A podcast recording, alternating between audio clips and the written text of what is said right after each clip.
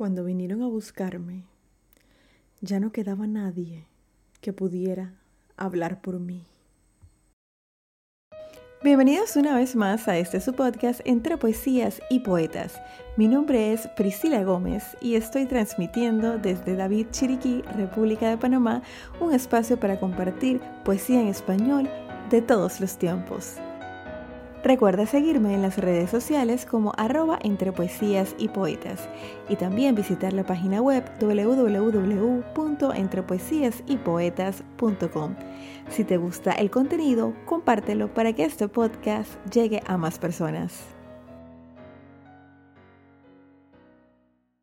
Estamos en el capítulo número 52 del programa Quiero contarles que este episodio llega a ustedes gracias a Super Fiestas, el lugar donde podrás encontrar todo para que tus pequeños recuerden para siempre su celebración.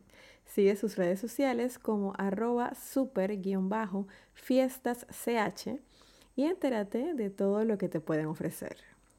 Continuando con el programa, hoy quiero, con mucho respeto, hacer alusión a una fecha que marcó el fin de una terrible época que vivió la humanidad entera. Les hablo del 27 de enero de 1945, cuando se liberó el campo de concentración y exterminio nazi de Auschwitz. Por esta razón, la Asamblea General de las Naciones Unidas proclamó oficialmente el 27 de enero Día Internacional de Conmemoración en memoria de las víctimas del holocausto.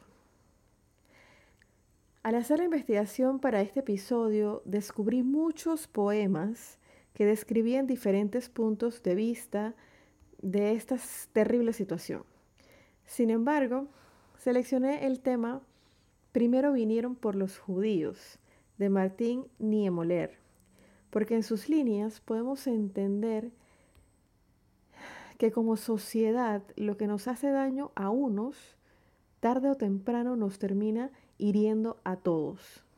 Algo parecido a lo que está sucediendo ahora con la crisis del COVID-19. No, no es posible solo pensar en, en nosotros mismos, tenemos que pensar en todos como prójimo, como sociedad, para poder vencer esta crisis. Conozcamos los principales datos del autor. Martín Niemöller nace el 14 de enero de 1892 en Alemania. Durante la Primera Guerra Mundial estuvo al mando de un submarino, ya que se graduó como oficial naval. Entre 1919 y 1923 estudió teología en Munster. Inicialmente era anticomunista. Apoyó el régimen nazi hasta que la iglesia fue subordinada a la autoridad del gobierno.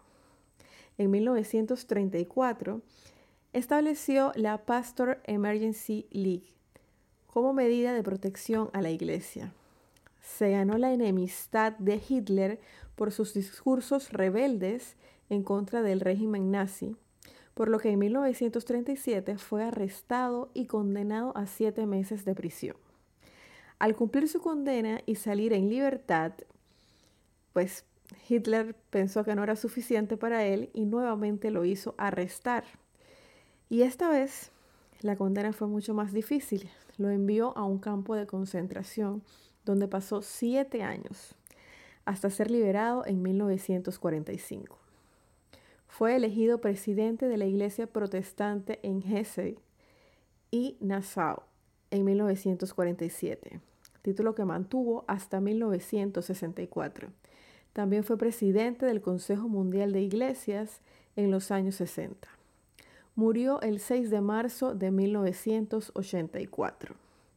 Niemöller pasó a la historia por su poema Primero vinieron por los judíos, el cual tiene varias versiones en su traducción, pero la esencia es la misma. Y este es el poema que declamaré para ustedes. Primero vinieron por los judíos y guardé silencio, porque yo no era judío. Luego Vinieron por los comunistas y guardé silencio, porque yo no era comunista. Luego vinieron por los sindicalistas y guardé silencio, porque yo no era sindicalista. Cuando vinieron a buscarme, ya no quedaba nadie que pudiera hablar por mí.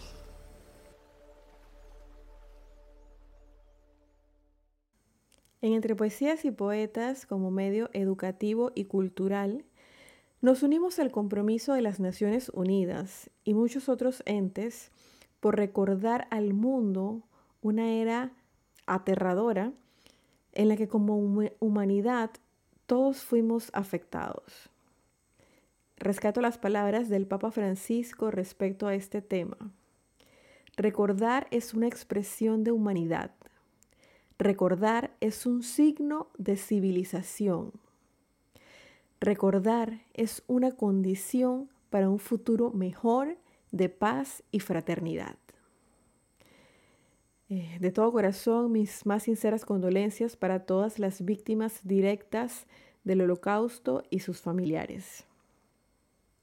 Así llegamos al final del capítulo número 52 te pido el favor de que compartas este episodio, especialmente este episodio, para hacer conciencia de algo que quizás hoy en día vemos muy lejano, pero que como sociedad debemos estar beligerantes para no permitir que vuelva a suceder. Gracias por tu sintonía, te espero la próxima semana con otra interpretación. Me despido recordándote que la poesía se vive mejor cuando se escucha. Hasta la próxima.